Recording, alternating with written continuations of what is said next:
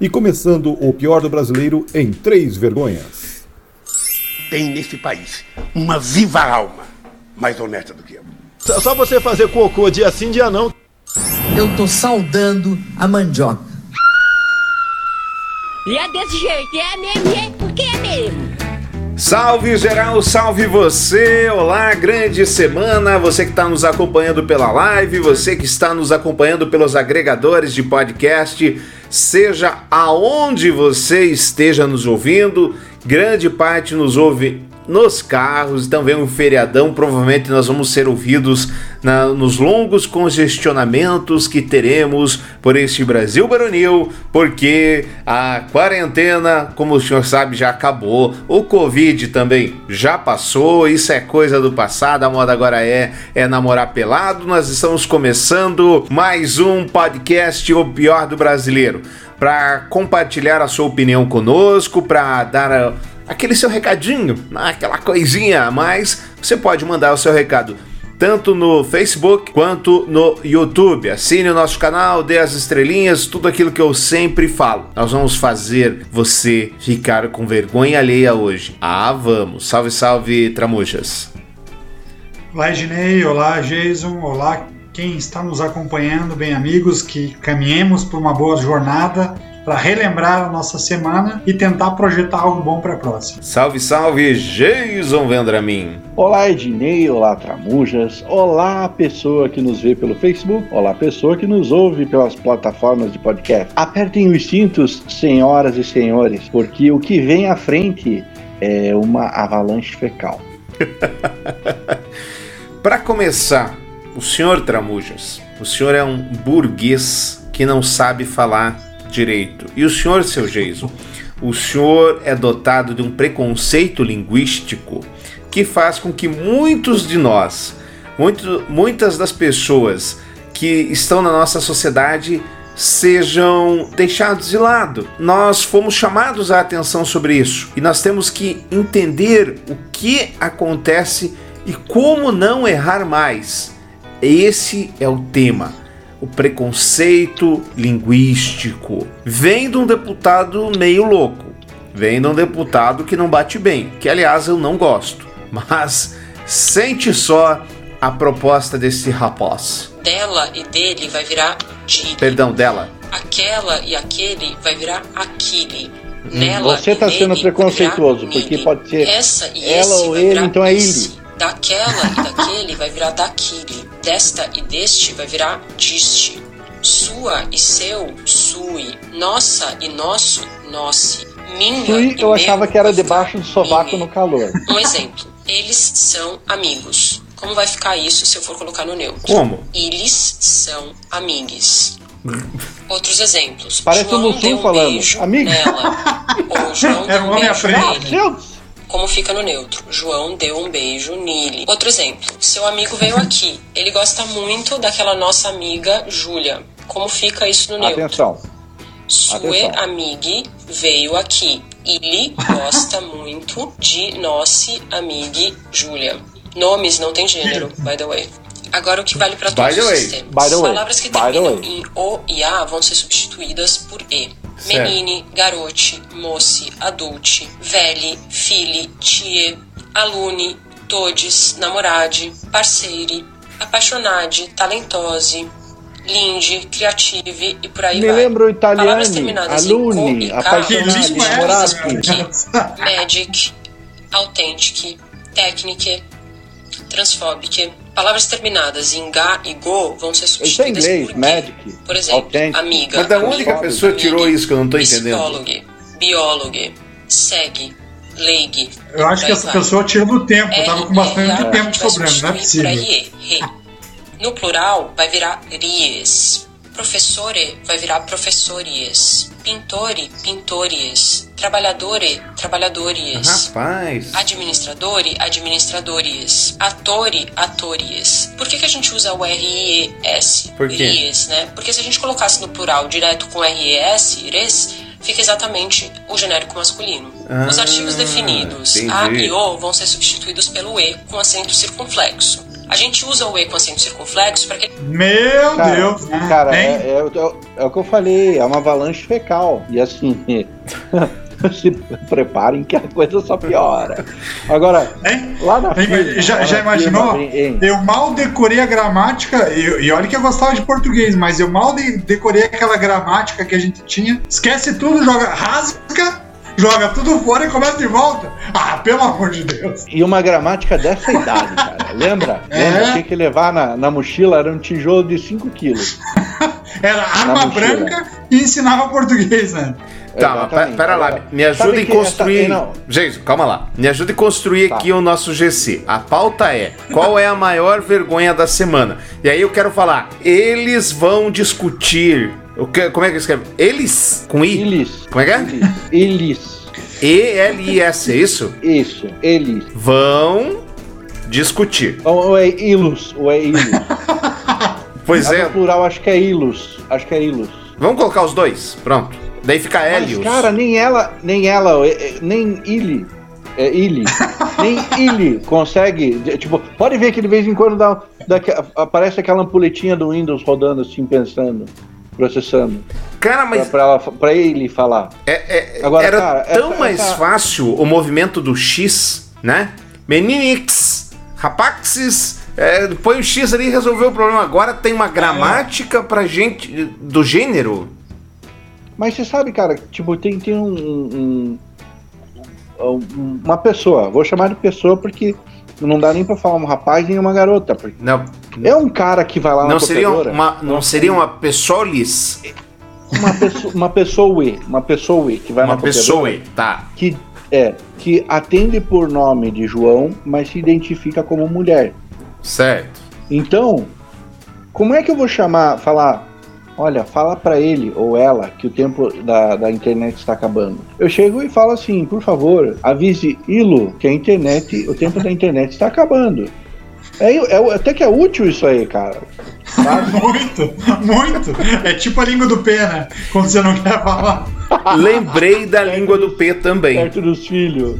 É. Eu ia falar perto dos filhos alguma coisa tipo, amor, vamos na, loja de, de BRIQUE pra comprar o PRESENTE do rapazinho lá, só pra É criança não, não pescar na hora. Aí é mais ou menos. É menos quase esquema. isso. Uma conversa de 10 segundos vai demorar umas 3 horas. Até o outro lado Isso. entender essa gramática. Até você formular na tua cabeça o que você tem que dizer pra não ofender ninguém. Não, não, Né? mas Agora, pior é a correção, cara, né? Ah, cara, eu, vou falar um negócio. Pessoas não binárias, eu, eu tenho que respeitar, lógico, mas. Cara, você se identifica como o quê? Como uma cafeteira? Você se identifica como um liquidificador? Como um, um cachorro? Ca- é- é, aí é, é- é loucura demais pra mim, velho. Mas eu você sou um cara meio, meio, meio antiquado. já, já meio? 42. Não. Eu acho que você tá Eu- eu exagerando. já- Imagina, imagina. Imagina. eu já tenho 42, eu tô começando a ficar aqueles cara é, ob- ob- tecnologicamente obsoleto. Eu já não sei mexer nas tecnologias novas, quanto, me- quanto menos Certo. me adaptar a uma língua nova. Entendi, entendo. Agora, há um país na Europa, acho que é Dinamarca, mas posso estar falando porcaria, que eles já aboliram o gênero das certidões de nascimento. E a explicação é econômica. Por quê? Porque ah, o Estado estava gastando muito dinheiro refazendo documentos de pessoas que estavam mudando de sexo. E lá é tão simples quanto ir ao cartório, tava gastando muito dinheiro. Então eu falava, vamos acabar com esse negócio de gênero aí que a gente não precisa mais refazer a, a, a certidão de nascimento da pessoas. eh, Como é que é? gente? Pessoas? Pessoas. Pessoas. Das pessoas.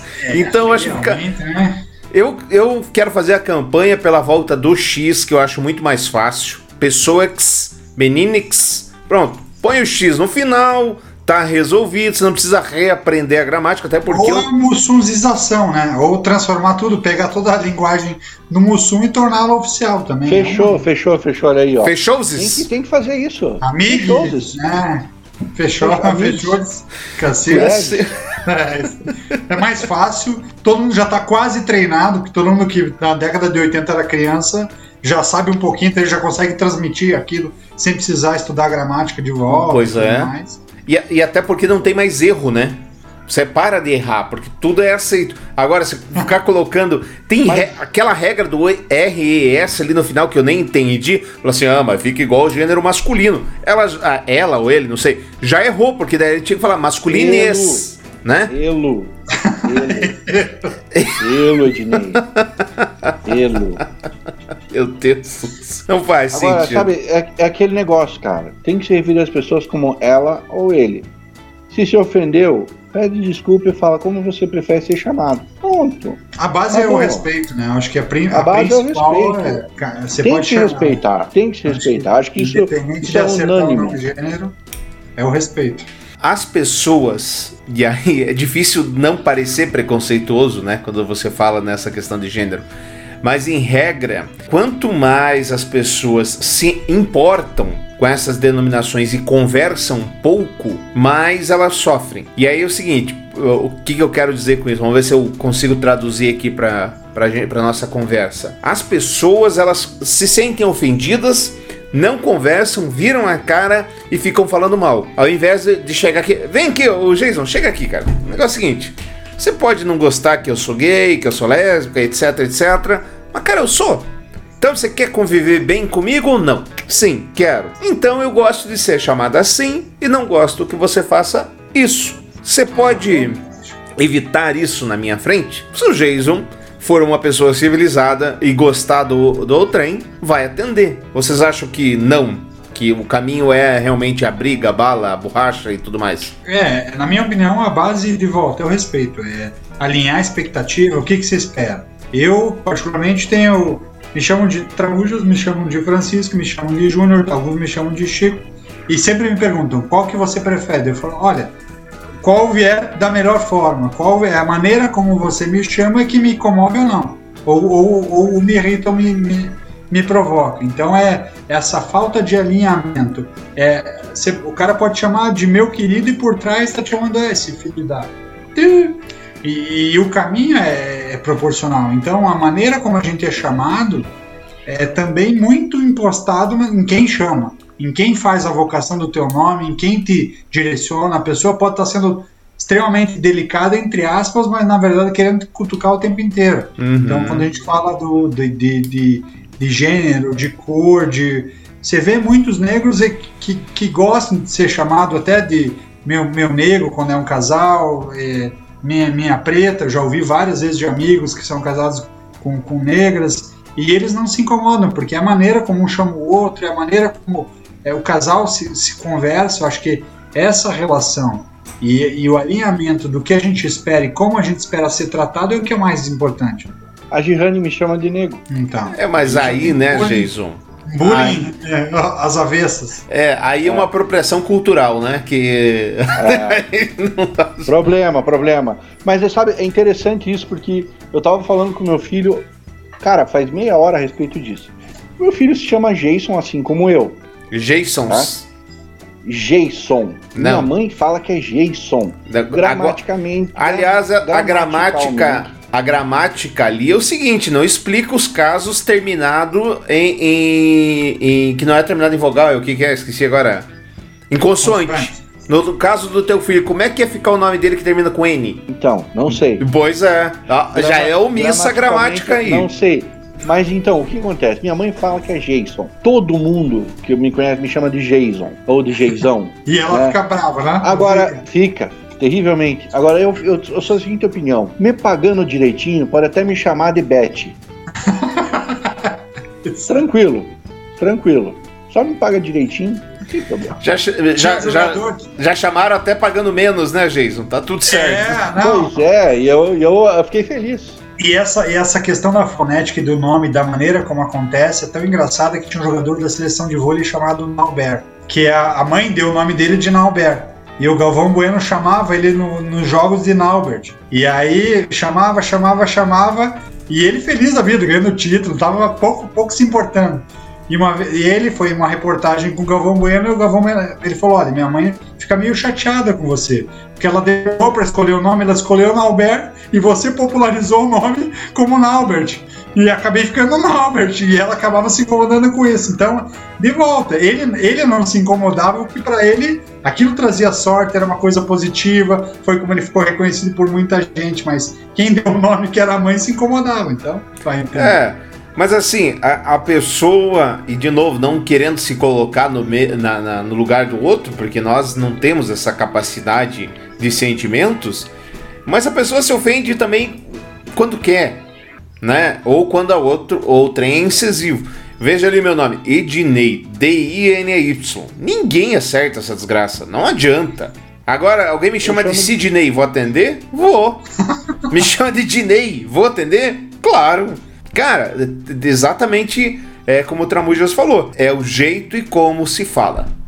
Você está ouvindo O Pior do Brasileiro, seu podcast semanal em que nós discutimos as incongruências tupiniquins. Jason, o sonho americano ainda é um sonho mundial? Of course it is. Tramujas. Eu acho que com o presidente doidão, quer dizer, com o Donald Trump, é, tá, tá, tá perdendo um pouquinho desse brilho aí.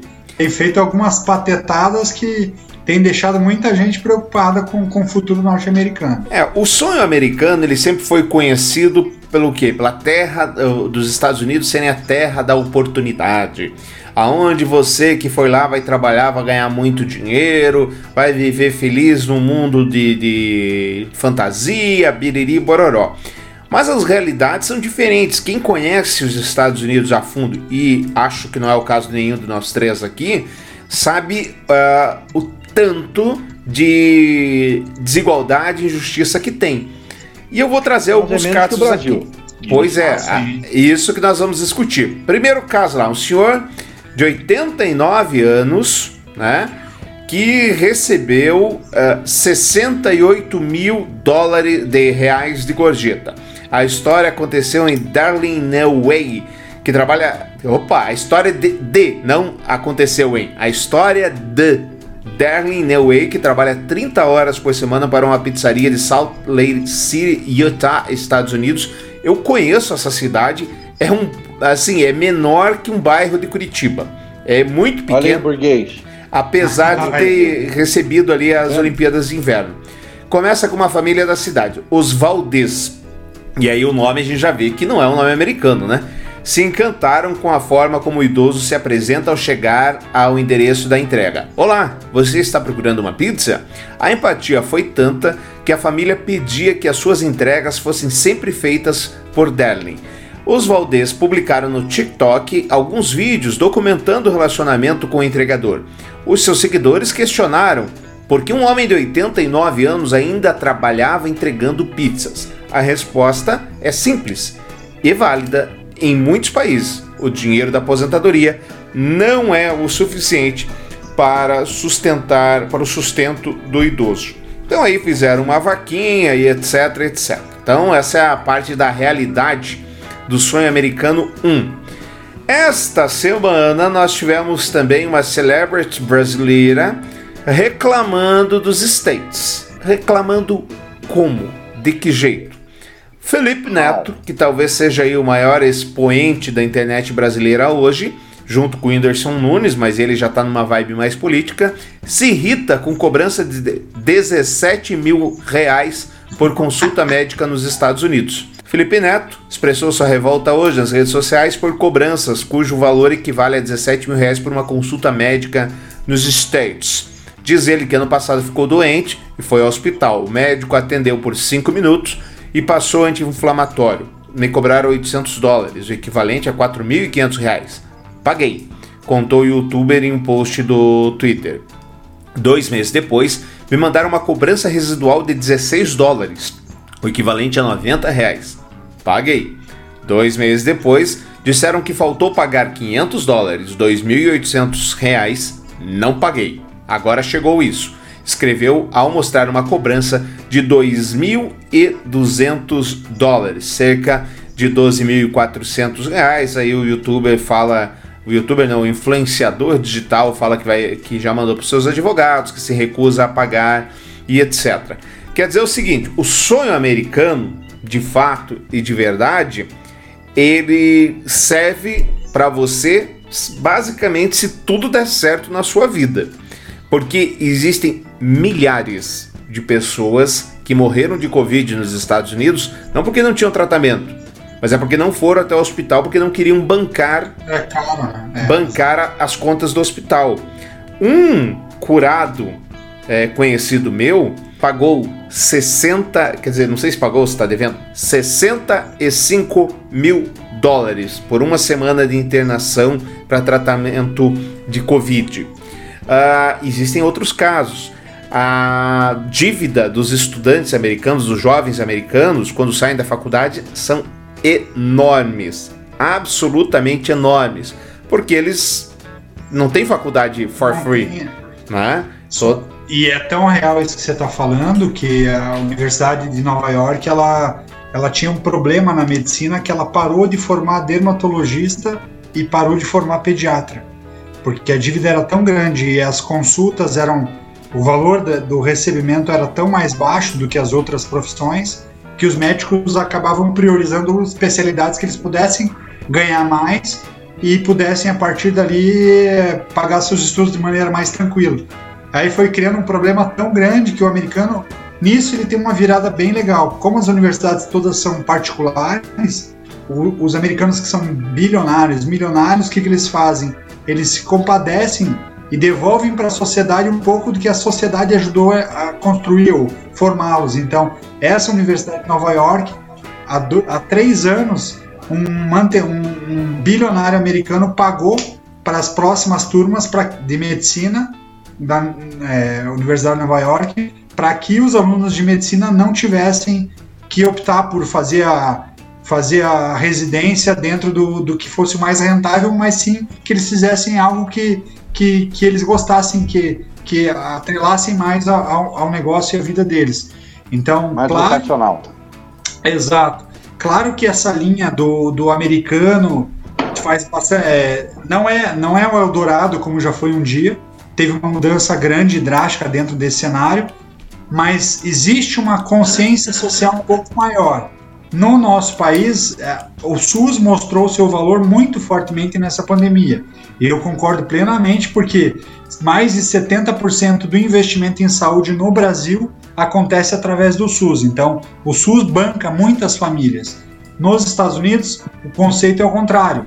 Boa parte da saúde é bancada pe- pela, pela iniciativa privada através dos planos de saúde. Então, tanto que os principais modelos de plano de saúde do mundo que vieram fortemente para o Brasil são, são fundos norte-americanos. são. A, a, a, Mil, que é a maior é, rede de plano de saúde, foi comprada pela One Health em 2012 e ainda assim no Brasil ainda é muito pulverizado. A Mil, que é a maior plano de saúde do país, ela tem 7% dos 30% dos segurados que não, não fazem uso só do SUS. Então esse conceito é o completo oposto do nosso e quando o Obama entrou, ele entrou justamente para tentar mudar um pouco isso. Porque na cabeça do Obama até brincavam que era o Obamacare, que ele estava tentando levar, levar uma espécie de SUS para os Estados Unidos, porque Então, é mas problema Tramujas, eu acho que vale uma explicação para quem está nos ouvindo e talvez esteja meio uh, uh, afastado dessa discussão. O plano do Obama, Jason, não era você ser atendido de graça. Não, era simplesmente você ter o direito de ter um plano de saúde sem ser privado, né? Você, pessoa física, contratar o seu plano de saúde. Aí ele trouxe a obrigatoriedade de você ter o plano de saúde. E a grande discussão americana foi essa: que espécie de democracia somos nós que, que eu sou obrigado a ter alguma coisa. E aí veio toda a confusão, e hoje acabou, inclusive o Trump acabou com o- essa obrigatoriedade, etc. Continua, Tramujas, por favor. Exato. Então, e aí dentro desse conceito, dessa amarração que, que acontece lá, e é o que o Dini falou, o problema de lá é que o médico ele não vai deixar de atender. Mas se você for atendido numa urgência, numa emergência, tem alguém lá assinando para você a hipoteca da tua casa, você acaba entregando os teus bens para ser atendido. É, então é, uma, é um olhar diferente para a sociedade. Os Estados Unidos tem muitas coisas extremamente positivas e que são importantes assim. São marcos importantes para você construir uma, uma nação que, que, que foca sempre no desenvolvimento, foca em várias coisas bem positivas.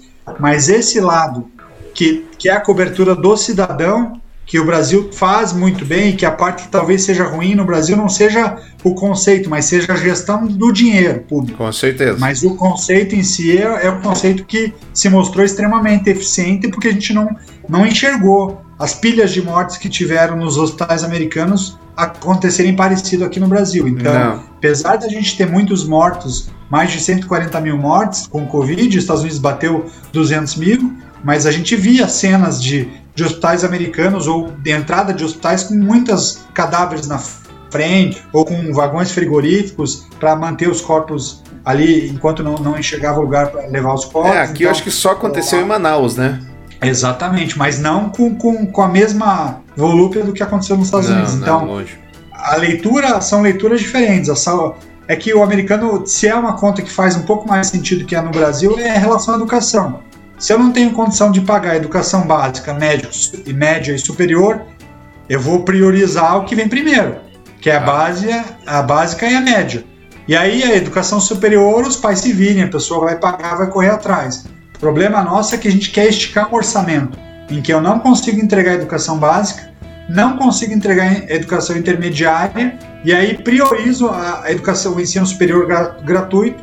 E aí quando você vai ver lá na ponta, é óbvio que eu tenho que começar a criar planos de acesso das pessoas menos favore- favorecidas financeiramente, porque essas pessoas não tiveram a base educacional que elas deveriam ter. Então é só uma leitura do que é prioritário.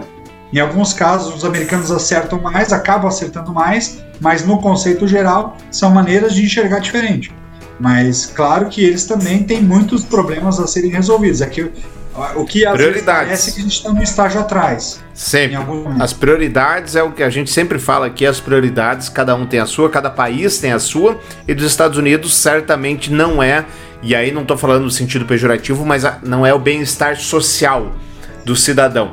Até porque o Canadá é considerado um país é, socialista pelos americanos, porque no Canadá é tudo absolutamente de graça, saúde, remédio, etc. E aí, Geis, algum pitaco sobre o sonho americano? Assim, é uma realidade um tanto quanto dicotômica, binária, porque tipo, ou você se dá bem ou você se dá muito mal. Tenho uma amiga que, que- está lá já faz 13 anos, acabou. Ela se deu muito bem lá. Ela começou. Ela, faz, ela limpa. Sabe, começou fazendo limpeza de carros, fazendo serviço de diarista aqui no Brasil. Se deu muito bem. Se deu tão bem que abriu uma agência. Ela começou a agenciar um serviço de diaristas. Cara, ela comprou casa, comprou carro. é, ela uma vez ela fez uma postagem assim: é, a gente vai trocar o óleo e acaba trocando de carro. Tipo, ela pegou um carro, um um zero quilômetro porque foi trocar o óleo. Então, ela se deu muito bem. E aí o que aconteceu? Um golpe do destino fez com que ela tivesse que retornar ao Brasil porque um familiar adoeceu e acabou falecendo. Quando faleceu, ela. Cara, é, tudo deu errado aqui. Tudo que você possa imaginar deu errado. Ela perdeu tudo que ela trouxe. Ela. Perdeu, não, né? Ela acabou tendo que vender tudo que ela trouxe para conseguir dinheiro para voltar para lá. Ou seja, ela voltou para lá com uma mão na frente e a outra atrás, cobrindo a, a- a vergonha, né? Cara, isso fazem aproximadamente seis anos, se não me falha a memória. Cara, ela já se estabeleceu novamente. Ela já conseguiu ter sucesso novamente. Quem é que no Brasil quebra e consegue se reestabelecer de forma satisfatória em tão pouco tempo? Difícil. Não tem, não existe. É. Em contrapartida, em contrapartida, tenho, tenho conhecido, tenho é, parente meu que está nos Estados Unidos e que, cara, trabalha de segunda a segunda, 12 horas por dia e não consegue sair do lugar, cara. E assim, aí é que tá, é, são realidades diferentes, só que não é, é, a, a desigualdade existe, mas não é tão acentuada como é aqui. Lá fora, se você se aplicar, se você for disciplinado, se você é, é, tiver é, garra e gana, você acaba conseguindo fazer alguma coisa. É, os Estados Unidos ele é conhecido por ser a terra da oportunidade, mas principalmente do empreendedorismo. Como a, a sua amiga que você falou, há um incentivo, você consegue abrir uma empresa muito rapidamente e você consegue todas as coisas, mesmo crédito, sem burocracia. Isso é importante, porque eles sabem que eles vão te cobrar. E eles sabem que você vai pagar. Ou você vai pagar com a Um tua casa, ou você vai pagar com o teu carro, ou você vai preso se você não pagar. Então não tem. é- Ou você Essa questão da burocracia é assim. E no Brasil não tem. Aí você tem a questão da concorrência, a questão falar comprar casa. Se o senhor for agora lá no, no Miami, Flórida, etc, amanhã você compra uma casa. Sim. Muito, e a casa que você quiser. Eles não vão ficar olhando, ah, não sei o que. O que vai variar um pouquinho é a tua taxa de juros pela, pelo teu score, que é mais ou menos, mais ou menos é. parecido com o que tem agora aqui no Brasil, né? O, a pontuação do Serasa. É, mas eles não vão, eles não é. vão pedir imposto de renda para ver o que você já tem ou o que você deixa de ter. É, não, e, e tem uma coisa, é que os Estados Unidos tem uma coisa que é gritante. O primeiro conceito é que o americano ele, ele, ele, ele observa muito não o lucro sobre sobre o dinheiro parado, capital parado. Então ele não valoriza o dinheiro parado no banco. Então, o, e o governo americano regula isso muito bem, que quando você fala É por isso que eles vêm especular aqui. Exatamente. E quando ele quer especular de fato, ele vai na bolsa de valores e mesmo na bolsa ele cria alguns canais para serem canais de, de, de, especulação, que é você investir em empresa que está começando. Então, eu, Ednei e Jason temos uma ideia, montamos um conceito no, na garagem da minha casa, não vendemos, aí não temos plano de negócio, temos plano de negócio, mas não temos cliente, não temos faturamento, não temos negócio montado. A gente consegue alavancar empréstimo e a partir dali monta o negócio. Só temos assim. a ideia. É, é, exato. O Facebook nasceu assim, todos esses caras grandes nos Estados Unidos nasceram assim. Apple nasceu assim. O Apple nasceu assim. O, o, o, YouTube, inclusive, ele tava. Ele chegou ao patamar de 500 milhões de dólares de dívida a partir do momento em que ele conseguiu ser vendido pro, pro Google e aí virou o que virou. O WhatsApp então, é... não fez um, um dólar ainda. Nenhum. O Uber, cara, que é uma empresa super consolidada, ele, ele, se você pegar todo, desde o lançamento até agora, ele tem uma dívida de 7 bilhões de, de dólares. Quando começou até agora. Ele, ele, anos lucrativos ele nunca teve. Só o um modelo de negócio desenhado. E é incrível como ainda assim o governo ajuda nisso.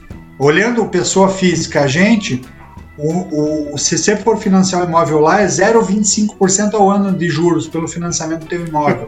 A bolha só aconteceu porque os juros eram negativos. Só então, o seguinte, financiava... não, não é o mês, é o ano. É ano, exato. É o ano. A, a bolha imobiliária só aconteceu porque o Jason tinha duas casas lá nos Estados Unidos. Ele falou, puta, eu quero ter uma casa na praia. Hipotecava a segunda para financiar a terceira. E aí pegava a diferença e trocava de carro e trocava e, e, esse é o conceito do modelo americano. Então, por isso que comprar carro lá é barato, porque ele é uma economia de alto. Ele, quanto mais pessoas compram o negócio, quanto mais pessoas consomem, mais dinheiro vivo tem no mercado e todo mundo. A sensação de que todo mundo tem dinheiro é muito mais plausível. Claro que vai ter alguém que vai ter menos, vai ter alguém que vai ter mais. Então, esse é o conceito. Enquanto aqui é o contrário. Quem não financia negócio que é o banco, é quem mais ganha dinheiro nos últimos 10 anos. Eu dou dinheiro seguro. Cara, eu vou te emprestar 300 mil, mas você tem que me dar uma hipoteca da tua casa que vale um milhão. Eu vou te dar é, 50 mil para tua empresa emprestado, mas você me dá aqui o teu carro, você me dá a, nota fiscal do teu carro, você me passa todas as garantias. E me paga três 50. vezes mais. E me paga três vezes mais. Então, essa mudança de conceito é que você pegar governo eh, Fernando Henrique, governo Fernando Collor, Fernando Henrique, Itamar Franco, Fernando Henrique, Lula, Dilma, Temer e Bolsonaro, nada disso mudou. Porque se você pega todos os Você bancos, pode ver para trás, são... pode vir em Sarney, ditadura Exato. militar, pode ver. Mas é que agora eu tô pegando só os governos em que a inflação regulou. Uhum. Tipo, beleza. Os, os negócios mais rentáveis foram os que menos geraram riqueza para a nação, que é banco. E aí você pega os bancos agora nesse cenário de pandemia, que o governo injetou bilhões para que esse dinheiro chegasse nas empresas, nas pessoas físicas, e eles não chegam. Porque, na verdade, a gente optou por esse modelo de negócio, que é um modelo de negócio que não incentiva o empreendimento, Exato. não incentiva o empreendedorismo. E, é, essa e é assim, a grande diferença dos Estados Unidos pra gente. E, e, é plano de governo, gente. Aí você pensa assim: ah, nos Estados Unidos eh, não dá para ir de ônibus nos locais. A conta é simples dentro do ônibus eu consigo colocar 50 caboclos que vão gastar nada. É, ou eu posso fazer tudo longe, o cada 50, cada 50 acabou comprar um carro. E aí vai ter emprego, vai ter indústria, vai ter não sei o quê. Se eu fizer, a, a, ao invés de um monte de apartamento no, na, na cidade, fazer um monte de casa no subúrbio, eu vou ter um monte de trabalhador fazendo casa, um monte de empresa fornecendo material. E é assim, a coisa é tão bizarra, o planejamento é tão bizarro nos Estados Unidos que na época da Guerra Fria, e aí se tiver algum historiador que nos, que nos acompanha não vai me deixar mentir, entre as propagandas que eles faziam era o seguinte: as casas mais conservadas, mais limpas, com flores na frente, com pintura em dia, elas eram mais resistentes a um ataque nuclear do que as casas mal cuidadas. Esse é o nível. O planejamento é assim. Quando saiu de 29, Tramujas, a gente tá com o programa todo estourado. Vamos lá. Quando saiu de 29, o que, que o presidente fez? Vamos economizar, que é o que todo mundo fala? Negativo. Vamos construir estrada. Faz, bota pau na estrada. E constrói rodovia. E constrói subúrbio. Pra dar emprego, né? Pra, pra claro! Pra fazer claro. a máquina girando. Só que aqui, Aí por que é. não replica no Brasil? Se replicar no Brasil, vai virar monopólio, porque tem duas empresas que fornecem, tem três empreiteiras que têm expertise em fazer isso ou aquilo. Lá não. Lá você é por ordem alfabética, tem 300. Então, a abertura para competição precisa acontecer rapidamente. Você pega o Collor com as carroças brasileiras, que abriu o Brasil para importação de carros. Qual foi o sintoma? O preço do carro abaixou naquele momento, a qualidade dos carros melhorou naquele momento. O carro brasileiro, o melhor carro brasileiro era o Del Rey. O Collor, a praga do Brasil era Monza e Santana, eram os dois tops de linha. Monza e Santana eram os tops de linha. Aí quando ele liberou que entrou Mercedes, que entrou BMW, começou a trazer, aí forçou que a gente saísse da carroça e partisse para os carros de verdade. Então, o governo Collor foi péssimo em vários aspectos, mas uma das coisas que derrubou o governo Collor foi quando ele começou a brigar para quebrar monopólios. Então, ele brigou fortemente com a Votorantim, por exemplo, que até hoje detém 80% do mercado de cimento do Brasil. Ou seja. e, vai, e vai se meter, eh, competir com a Votorantim? Vai se meter. Eles vão no, na tua cidade, no, lá onde você faz, e começa a vender cimento pela metade do preço. Porque eles aguentam ficar um ano vendendo cimento com prejuízo. E você não aguenta. Essa é a diferença. Vamos lá, vamos seguir. Você está ouvindo O Pior do Brasileiro, seu podcast semanal que nós discutimos as incongruências tupiniquins. Ele está com um olhar assim mais sereno, alguma coisa diferente? Não, tudo certo? Tá tudo ok. Você achou que eu tinha caído porque eu estou imóvel, né? Não, não achei não. Só achei que falei, nossa, como ele está. Bom, muito temos nos falado, temos falado sobre racismo, sobre o tal do politicamente correto, e não é que a Glória Maria, uma grande expoente, né, uma das maiores expoentes do jornalismo é, brasileiro, talvez mundial, falou sobre o racismo. Vamos acompanhar o que, que ela falou, sobre o que, que ela falou e etc. Nesses uh, últimos anos, a TV mudou muito, né? Muito, se modernizou, seriado, séries. Quem tudo. que é essa mulher que eu não conheço? E junto com isso, explodiu, né? Essa, essa questão é, que eu até perguntei para o Boni, eu entrevistei eu também, o Boni eu sei que não, só tô zoando. Semana passada. Eu participei, né, da, da, da Roda Viva. Eu perguntei isso para ele sobre essa questão é mesmo, é? do assédio moral e do assédio sexual, que provavelmente devia existir, mas não. Hoje em dia, né, tá tudo muito na vitrine, né? Eu acho tudo, se você quer saber, eu acho isso tudo basicamente um saco. Que linguajar é esse, Glória? Hoje tudo é racismo, tudo é preconceito. Eu até hoje na TV, eu tenho meus câmeras antigos, os técnicos que estão comigo há 40 anos, todos me chamam de neguinha. Eu nunca me ofendi, eu nunca me senti discriminada. Eles me chamam de uma maneira amorosa, carinhosa. É talvez, vou cortar antes um pouco pra gente, mas talvez muito próximo daquilo que a gente estava falando antes, que não é o que se fala, mas como se fala, né, Jason? Com certeza, com certeza. E o problema é a patrulha do mimimi, cara. O problema é a patrulha politicamente correto. Esse é o problema. Você pode conviver com uma pessoa já há trocentos anos, você chama essa pessoa por. Vamos lá, eu tenho um amigo, eu tenho um amigo, aliás, Altair, beijo pra você. A gente chama o Altair de negão. Forma super carinhosa, velho. Mas tem gente, né, que. Opa, como assim, cara? Você, você, seu albino, seu polaco albino, chamando um outro, uma outra pessoa de negão. Quem é você? Olha, eu concordo com o que você está falando, mas tem um livro muito bom que é do Chico Buarque de Holanda, se eu não me engano, salvo engano. Ele fala o seguinte: normalmente quem chama o outro de criolo, negão, neguinho é, e etc., e a pessoa não se ofende, provavelmente ela está numa sala de aula ou num trabalho, numa sala de trabalho, sendo a única pessoa negra, negrão, crioulo, neguinho.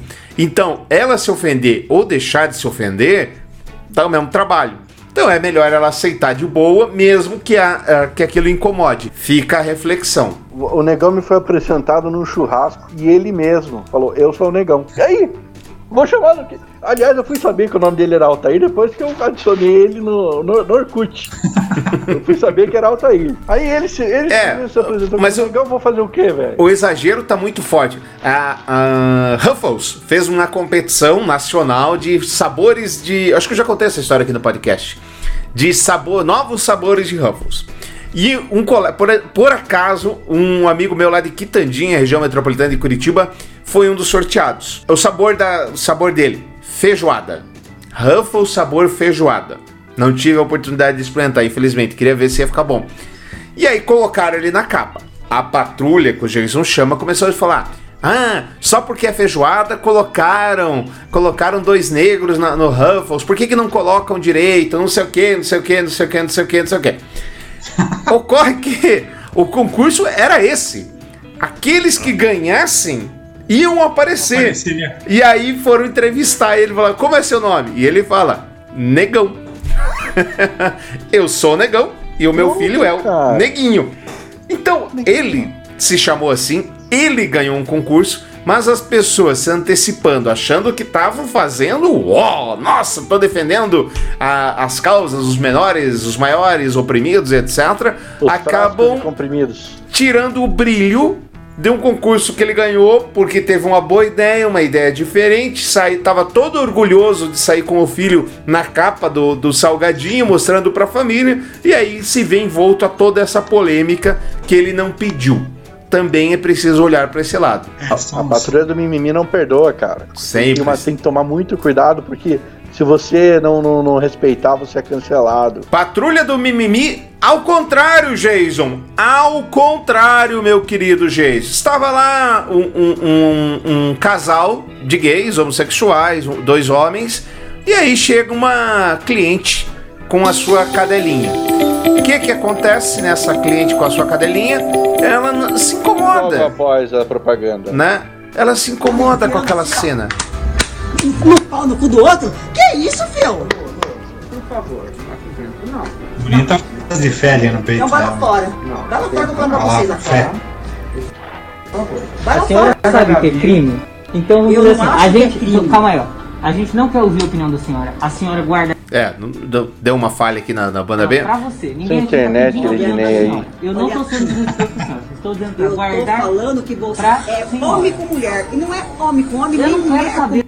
Quer dizer o seguinte: a pessoa tá num pet shop, ela acha que alguém quer saber é se é com homem com homem, mulher com mulher, cachorro com cachorro. Cara, por que a pessoa precisa se intrometer assim na vida do outro? E, e é importante a gente lembrar, é importante a gente lembrar que o seu vizinho ser gay não te obriga a ser gay. Se o STF é, é, aprovar o casamento gay, não te obriga a casar com gay. Se o eu STF... Feliz, Ednei, eu fico bem feliz com essa informação porque meu vizinho é coxa. Ah, importante. não é obrigado. Não. Nossa, não, não é obrigado. Não preciso não gostar de futebol, então. Não preciso não, não, não é, não precisa. Fala, ah, gente. Semana passada, semana passada eu usei esse termo e você falou: ah, é o podcast da família brasileira. Mas, cara, essa patrulha do cu alheio, porque não tem outro, não tem, não tem uma outra nomenclatura melhor. A patrulha do cu alheio é, é, é, é de sofrer, cara. É de sofrer. Deixa os caras ser felizes, velho. Deixa os caras ser felizes. Um gosta de, de. Um gosta do outro. Pronto. Acabou. O que, que você tem a ver com isso? Não tem nada a ver com isso. E, e assim, cara, meu. ela tá, quem não viu esse vídeo, ela tava numa, na camiseta dela, tava escrito fé. Fé, com uma, uma Eu gostaria. Eu, o F ali em forma de gost- cruz, lembrando tudo. Aonde, minha senhora? Aonde a senhora viu que Jesus, que essa cruz aí representa Jesus, que morreu em teoria pelos teus pecados, que ainda. é, a- a- os que já aconteceram, os que ainda não aconteceram. Aonde que ele falou que a senhora tem que encher o saco dos gays? Ah, eu acho que tem uma medalhinha de fiscal, fiscal das, das regras de Deus. eu Com certeza, gostaria de. irmão. Eu, eu gostaria de encontrar esta senhora, olhar bem nos olhos dela e falar assim, senhora, a senhora é madeira para queimar no fogo do inferno. É. Só isso eu gostaria de fazer. Olha, não faz sentido. Eu assim, eu por por Deus do céu. Olha, eu sou uma pessoa cristã, tô falando aqui por Deus do céu. Eu respeito as pessoas com seus dogmas. Respeito de verdade. Essa, mo- essa senhora pode ter os dogmas que ela quiser, as crenças que ela achar que é importante ter. Mas pra que se meter no dogma do Guarde outro? pra ela, né? Acho que Serve pra guarde você, ela. querida. É Isso. Exato. Perfeito, Tramujas. Perfeito. Ednei, é, é, só pra. Não sei como é que tá a nossa pauta, eu acabei não, não me organizando aqui pra entender a pauta. Eu sou o único que estuda a pauta, então eu tô ciente É. disso. Vamos lá. Eu não gostaria de, de passar em branco e esquecer de cantar um parabéns pro Paulo Guedes, tá? Tá aqui no final, no final desse podcast. Então tá bom. No final a gente canta parabéns pro nosso querido é, day trader Paulo.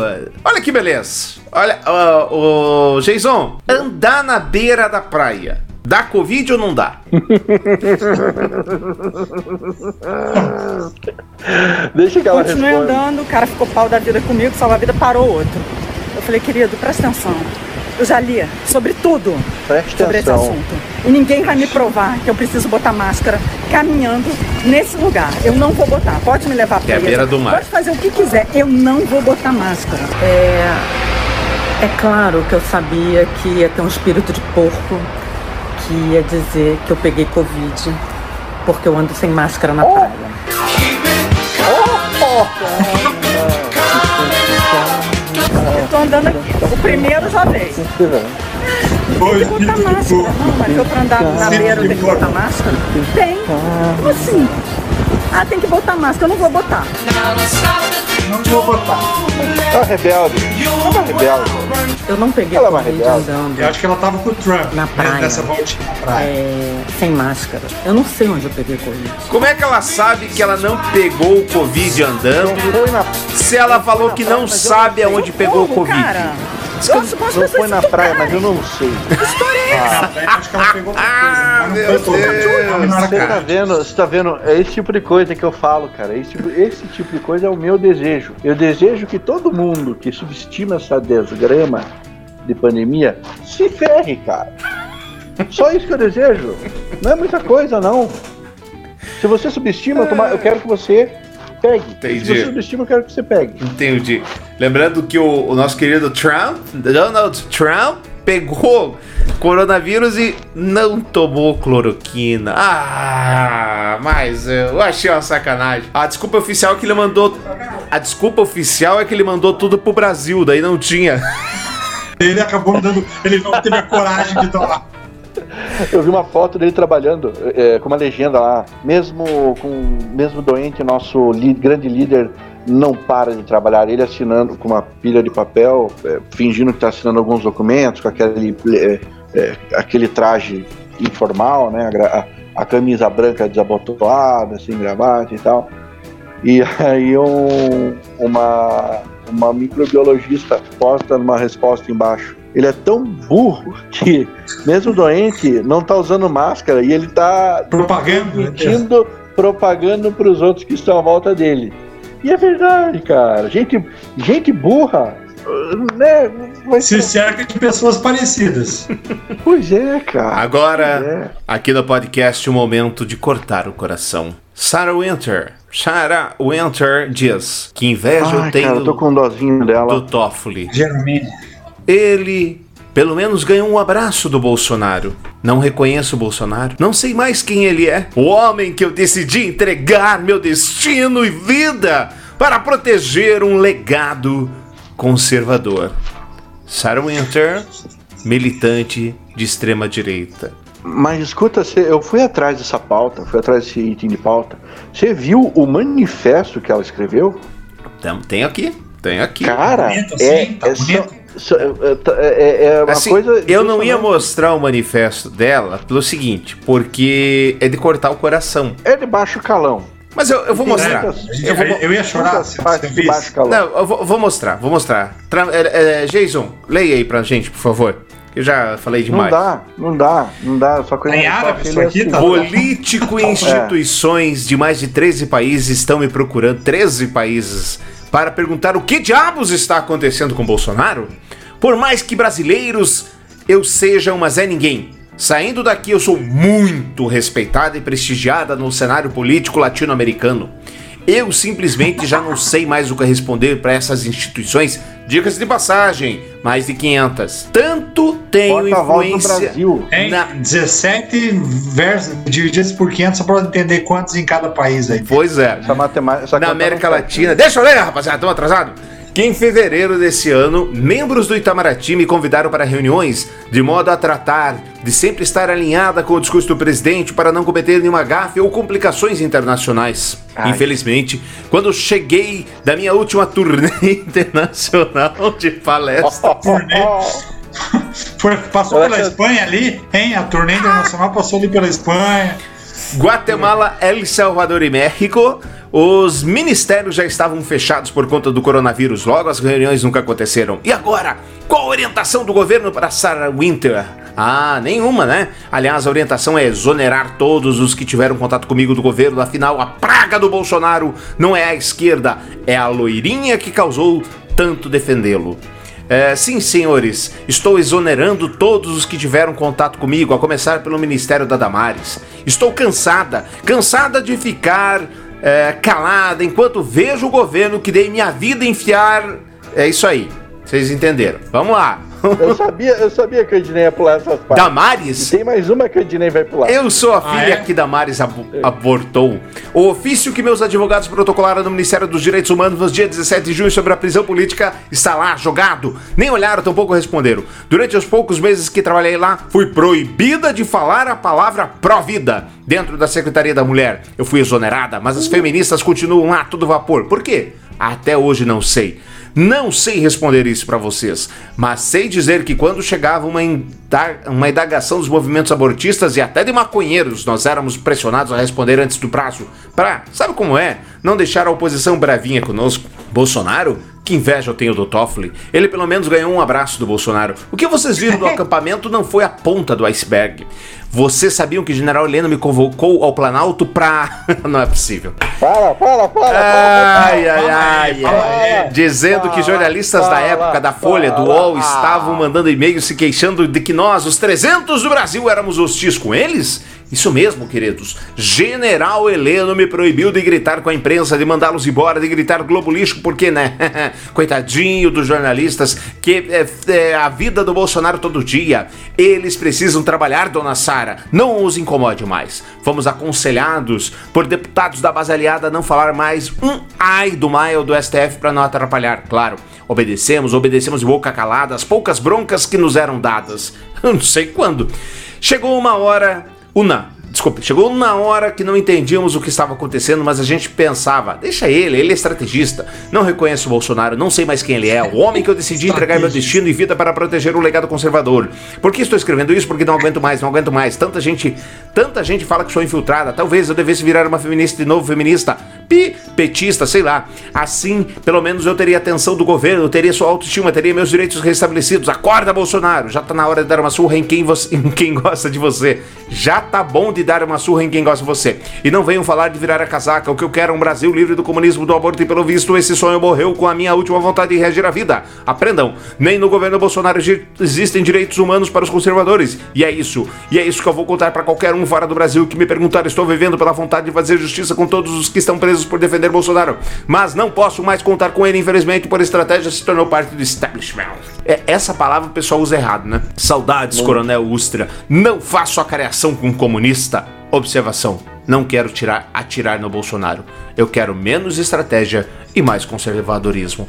Tá aí o desabafo da nossa querida Sarah Winter Tramuja Júnior. Olha, eu fiquei curioso para saber como é seria a cruza da Sarah Winter com o Olavo de Carvalho. Imagina que desgraça seria para a humanidade um filhote de, de, de, dessa cruz, hein? Ah, seria um buraco quem, negro. Quem aguentaria um, um cidadão desse? Seria, seria um buraco negro que tragaria a terra para dentro e acabaria com a. É, já ia nascer falando palavrão, né? Já ia nascer falando palavrão, mandando o presidente tomar naquele tu, naquele lugar. O Olha, médico tirar a mão dali, que tá querendo estuprá-la no, no nascimento. O, o Ednei não quis falar, mas o general Heleno chamou ela no gabinete lá para tomar um suco de caju. Um suco de caju com ela, né?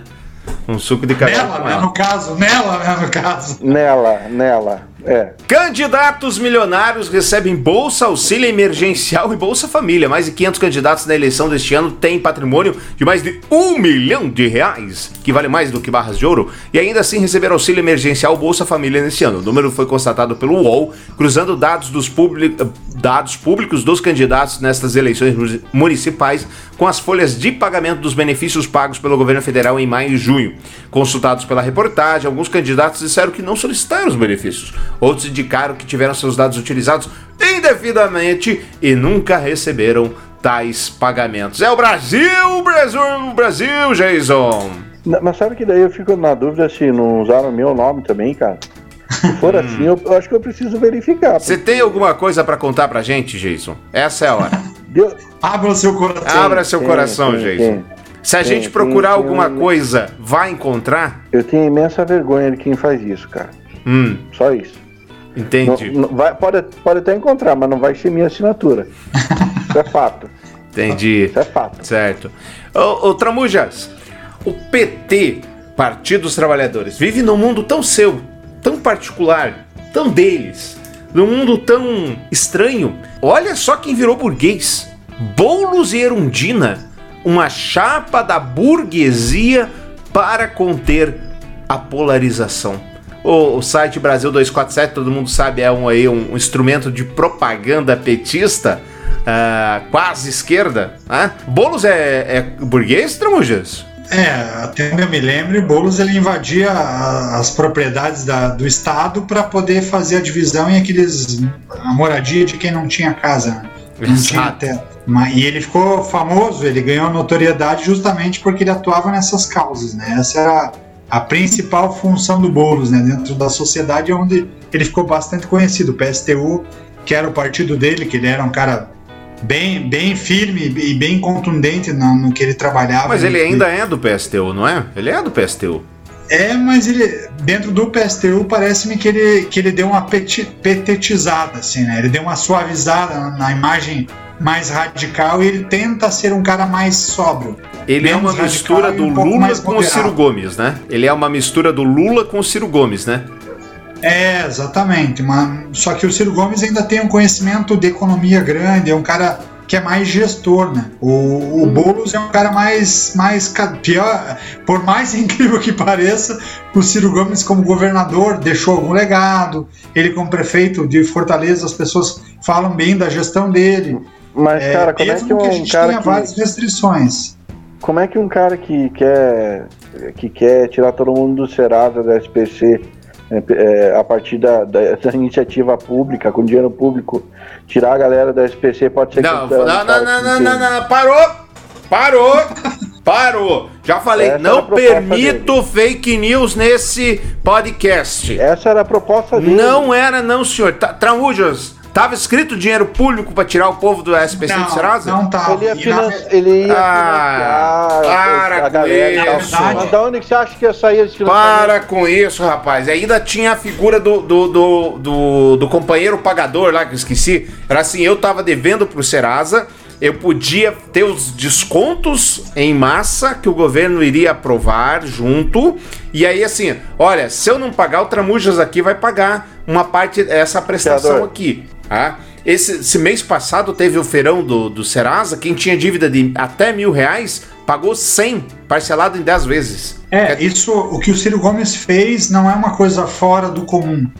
A sugestão dele não, é, não era algo fora do comum, porque é o que o Dinei falou, o próprio Serasa acaba fazendo Uhum. uma parceria com as empresas para tentar. Porque para a empresa ter alguém inadimplente é ruim, porque essa pessoa não tem acesso ao crédito. Então, quanto mais pessoas com acesso ao crédito, mais eu tenho um mercado para desenvolver e atacar e fazer com que as pessoas tenham a reinserção social. Claro, É um e outra. parecido É o que a gente falou acontece do- no- dos Estados Unidos. até. Exato. O cara tem crédito, vai comprar. Você vai comprar, vai, vão, produzir. Se vão produzir, tem emprego. Se tem emprego, o cara vai comprar mais ainda, pô.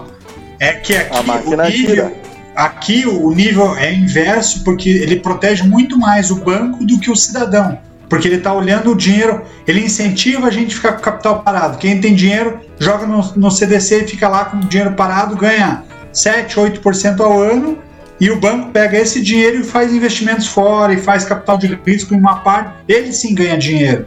Então, lá é tão forte esse processo e é tão grande que eu, eu tenho um amigo que tem apartamento em Miami. Ele falou, cara, eu não tinha nem quitado o apartamento, peguei financiamento e aí eu recebia de outros bancos um cheque falando assim, ó, troque o teu financiamento pelo meu financiamento, que você vai pagar em menos tempo e por um valor menor. Passava três, quatro meses ele recebia um cheque do outro banco. O outro querendo comprar o meu. Ele, ele pagava o meu financiamento, o cheque complementava o valor que eu tinha de saldo devedor, ele pagava aquele financiamento e a gente virava é, credor desse novo banco. Então lá a concorrência é tão forte que o banco chega no cliente para comprar o crédito do cliente para que ele se livre do outro e seja cliente dele. Então, É, aqui é no uma Brasil a um gente tem um diferente. movimento bem incipiente, bem no comecinho disso aí também, nessa compra de dívida, esse tipo de coisa, né?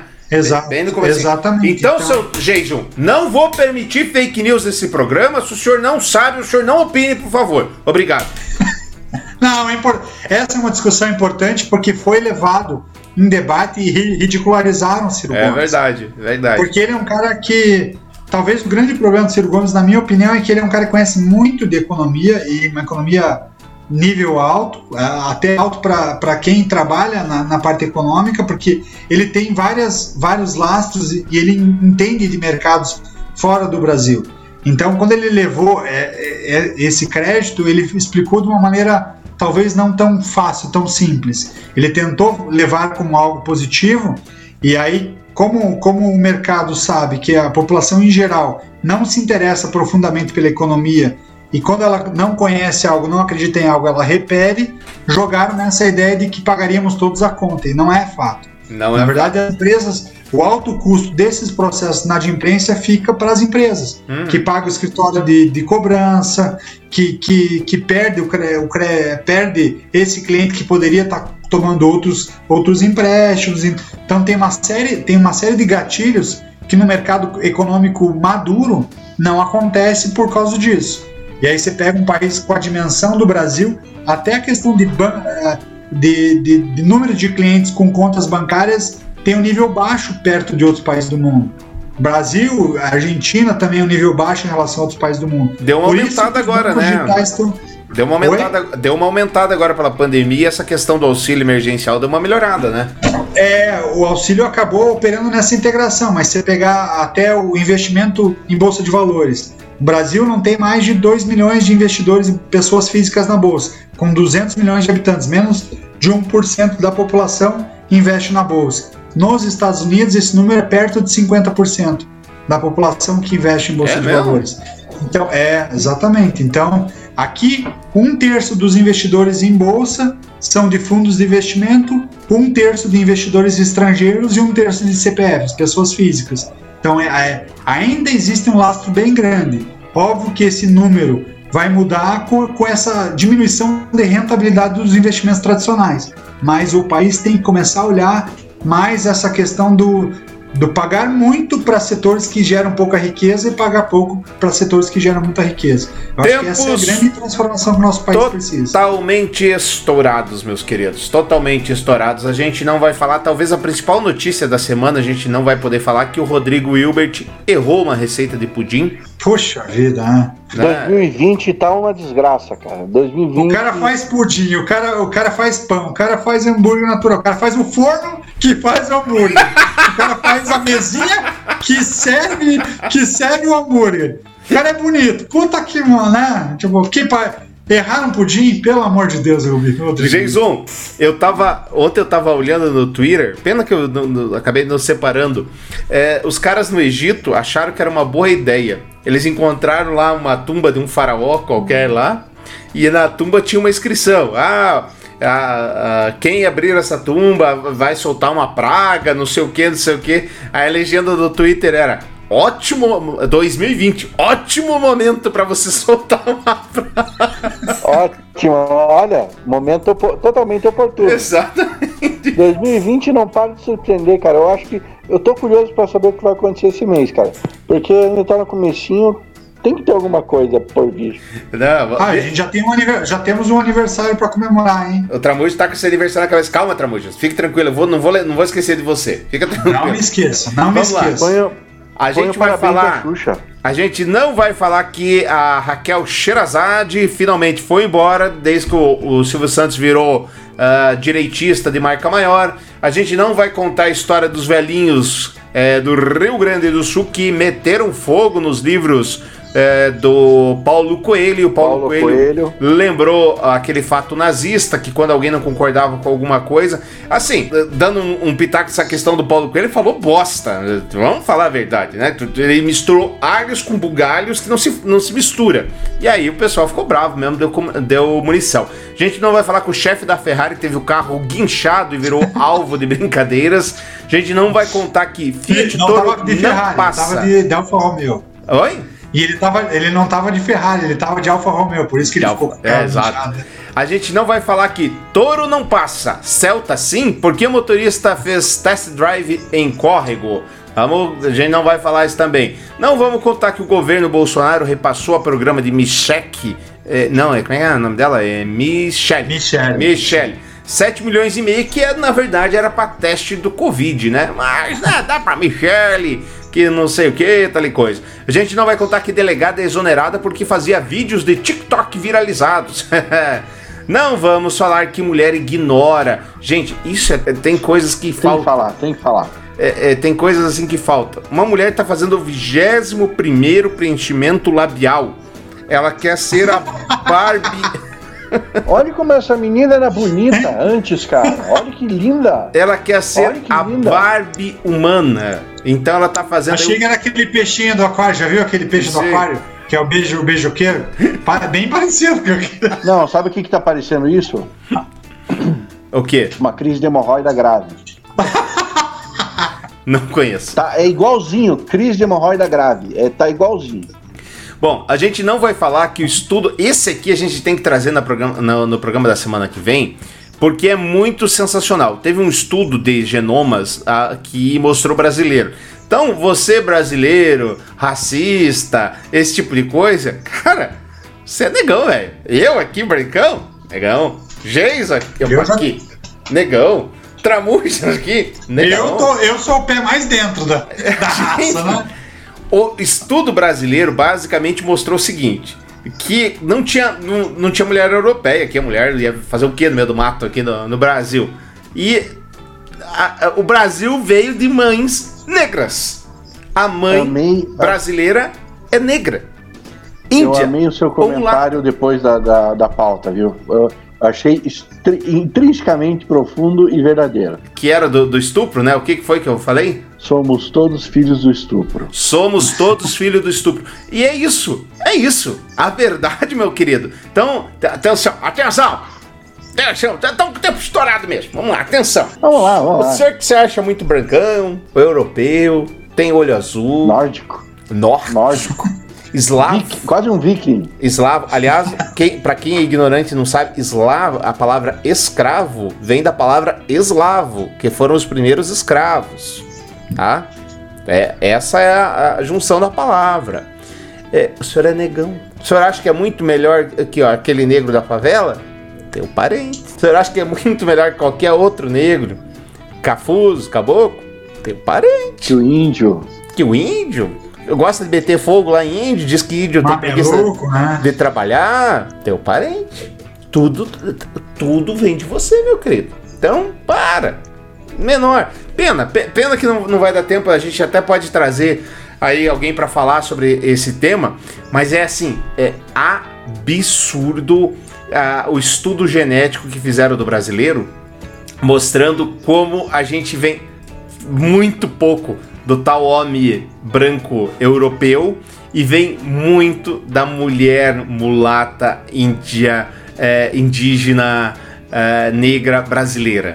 Muito, muito pouco. Vou, rapidamente, a quem está acompanhando a live, vou mostrar aqui o, o, o gráfico para vocês terem noção. Olha só, de materno, 36% é africano, 36%, 34% um nativo terço. americano que é o índio. 2% leste, uh, sul-asiático, 14% euroasiático e ó, o brancão, 14%. 14%! Cê... Dois terços entre. entre é, então, para! Os africanos né? e, e nativos americanos, é, ou seja, índios. Para! Mais da metade. Exatamente. E aí você pega lá o já no para homem, né, que vem do homem, 75%. 75%. Então quer dizer o quê? Filhos, somos todos como, como é, é, todos filhos do estupro. Porque você não acha que a, a indígena que nem sabia falar a língua se apaixonou pelo brancão, né? Tava querendo, tava querendo. Tava, tava querendo. Tá, nossa, brancão, olho azul, olha aí. Não, go não, não gosto mais do, do cacique oficial que viajou pro Pantanal. Vou lá. Quero palmito. Não, legal que o Ednei faz. Não gosto mais do cacique oficial que viajou no Pantanal. Que bom, daí fala do branco assim? É? Não, vamos falar também que. Deixa eu ver aqui o que, que a gente não vai falar. Candidata negra foi rejeitada em, em cota do concurso por ser muito bonita. Olha só, que beleza. Parabéns, que preconceito. né? É, a gente não vai falar. Tem dois casos muito bonitos que eu vou deixar aqui pro final. Depois do parabéns, Tramujas. Pode ficar tranquilo. É, não vamos falar do homem que ficou 36 anos preso nos Estados Unidos por ser condenado injustamente 36 anos. Não vamos comentar que o desemprego está empurrando jovens para sites que o Jason demonstrou no último programa conhecer. Sugar Daddies. Paraná aparece no ranking mundial. Uh, não vamos falar que pensaram que eu era analfabeta, diz ex-faxineira do STF que passou em concurso do próprio tribunal. Olha que bacana. Que Não legal. vamos falar que entra em vigor a lei que cria o Cadastro Nacional de Condenados por Estupro. Muito legal, acho que talvez a única coisa que o Moro fez aquele Ministério de, de Bom foi isso. Não vamos falar que o delegado que apurou ataque a Bolsonaro vence sites bolsonaristas. Você lembra? Ele estava sendo acusado que estava é, acobertando o Adélio tem aqui um caso que é. Eu tenho que mostrar. Depois a gente corta. Se vocês quiserem ir embora, fiquem à vontade. Mas esta live, uma live argentina, você sabe, tava, tava rolando. Né? O que, que tava rolando? Tava, tava rolando uma sessão virtual, certo? Uma sessão virtual, agora não pode se reunir. E o deputado estava em casa. Ele achou uma boa ideia se, né, ficar com a, com a mulher dele. Olha que bonitinho ali. Ah. Oi, amor. Olha lá. E aí, olha pro, pro seio dela, dá uma cheirada. Aí ela vai e abaixa a blusa. Opa! Oi! Vai, vai, vai, oi, vai. O que, que é isso? Ai, sede. Tava com sede, o cara, ué. Não bota uma. Ele renunciou ao cargo na sexta-feira passada, depois do escândalo. Aí, aí, aí, aí dá, dá, dá pra se encaixar bem legal e bem certinho aquela velha marchinha de carnaval. Mamãe, eu quero. Mamãe, eu quero. Mamãe, Mamãe eu, quero mamar. Caberia aqui pro Brasil essa também, né? Deus. Foi na Argentina, mas, mas aqui caberia uma dessas também. Meu Deus. Olha só, dois exemplos pra gente. Não, primeiro temos que parabenizar o nosso querido é, chapeiro, né? Por, pelo, pelo seu inglês. Né? Desejo uma boa e rápida recuperação ao presidente Donald Trump e à primeira dama Melania Trump. Deus os abençoe. Aí ele mandou em inglês. Vamos lá. Uh, I wish I, I wish I... Vai lá, Jason. I wish a speedy recovery to the President real Donald Trump and First Lady Melania Trump. Arroba Flotus. God bless you, Bob. Mãozinhas. Aí o professor de. O professor fala. Eu, eu sou professor de inglês. Little Banana Boy. É fast e não speed. É first e não first. Relaxa. É só uma gripezinha. Se agravar é só dar cloroquina. Se ele vier a falecer, é o destino de todos. Eu não sou o coveiro. Você sabe, você sabe o que é isso? Sabe o que é? Isso tem nome. Isso tem nome, isso tem nome. Isso se chama tapa com luva de pelica. Já ouviu falar? É, isso, ótimo. Cara, é isso. É a definição do tapa com luva de pelica. Ah, a gente já trouxe aqui no podcast que quando ele foi indicado lá, ele foi fazer uma reunião. Lembra disso, Tramujas? E aí o, os americanos falaram: olha, a gente teve que parar a reunião que a gente não conseguia entender o inglês. O, e isso que ele era candidato a embaixador. Queria ser embaixador, cara. Queria ser E ele ganhou até um apelido, né? Porque uma das credenciais para ele ser embaixador é que ele tinha sido chapeiro numa, num fast, numa rede de fast food que servia, servia frango, né? É o, não Popeye, servia é o. Popeyes, né? É, não, é, Wen- Wendy's ou Popeye? Eu acho que era o Popeyes. Também acho que era. pô- é, ganhou até o apelido de embaixapeiro, né? Depois dessa. Ai, ai, mais estourado que não sei o que. Olha, gente, bons exemplos. Em Ponta Grossa, um, um paciente estava lá fazendo. Ele ia direto para fazer a, a- cortar o cabelo ali com um grupo de barbeiros. E aí teve o diagnóstico de câncer. Antes de começar as sessões de quimioterapia, ele foi lá para raspar o cabelo.